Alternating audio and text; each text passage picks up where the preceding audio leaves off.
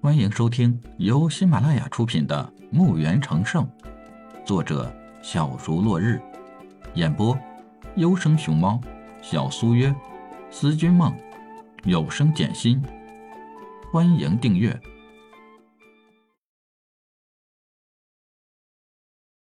一百四十九集《黢黑的夜晚》。一辆疾驰的马车奔驰在官道上，马车带起了呼呼的风声。马车上的行鱼被车内空间所震撼，让行鱼有些发傻，用惊叹来形容刚刚好。身为尊级的行鱼，能感受到马车在急速的奔驰。身为一方的高手，他怎能不知马车的速度？是多么的骇人！本担忧马车内坐不下这么多人，可是担心是多余的。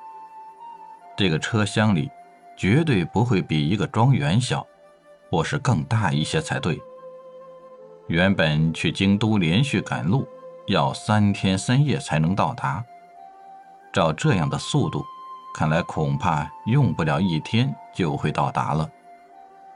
灵马在生之地里放养了一年了，生之地的灵力原本就很充足，长出的灵草被灵马吃了后，原本健硕的身体上鳞片更加的浓密，马背上渐渐的有些凸起，好像要长出什么。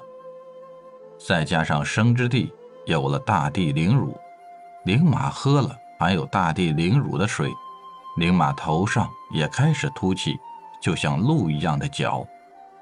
现在的灵马跑动起来，可比原来快了不止一倍两倍。马车几乎快被灵马拉着飞起来了。天微微的开始发亮，马车停在高高的城墙面前。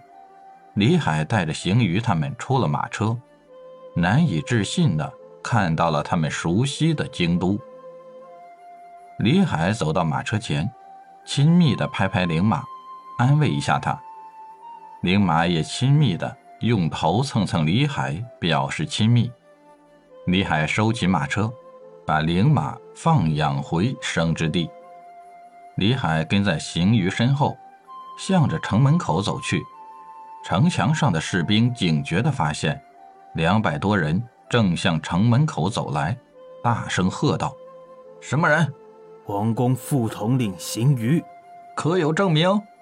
邢瑜用起内力，把自己的腰牌抛了上去。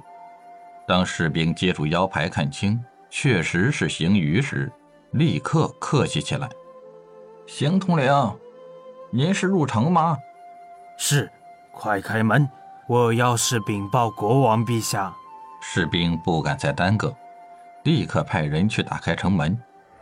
等到进入城后，邢瑜立刻让众人分头去悄悄收拢家人，一切物品都不要带，就带着李海奔向了自己家。很快到了家中，把所有人召集在一起。李海也没有犹豫，直接打开墓园生之地。邢瑜顾不上和家人解释，让家人快速进入生之地。李海特意给他们划出了一块地方。就这样，两百多人的家人就被收入了生之地。李海和邢瑜又快速的出了城，可谓是神不知鬼不觉。国王的书案上放满了两大国家和五大门派的警告，警告他这个新罗国王，不要再打林苑城里自由之城城主宇文李海的主意，否则塔尔国。罗摩国、蓝渊门、神武门、夫罗门、鬼谷门、塔罗门将联合攻打新罗国。新罗国王看完这些国书，暴跳如雷，看着面前跪倒一片的大臣，火冒三丈。这时候有人来报，行于统领和两百多人的家人全部消失不见了。这怎么可能？上千人一夜怎么就没了？这个消息怎么来的？启禀国王陛下，今天上午有一群叫花子去乞讨，发现府内没有人，就大着胆子进入府内，就发现整个府内都没人，而府内只是没有人，财产等物品都在。后来，那些叫花子就叫人进入府内哄抢，接着，更多的人加入，把邢宇府内给搬空了。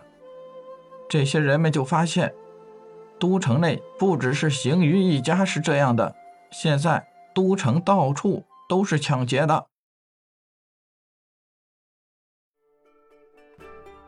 本集已播讲完毕，请订阅专辑，下集更精彩。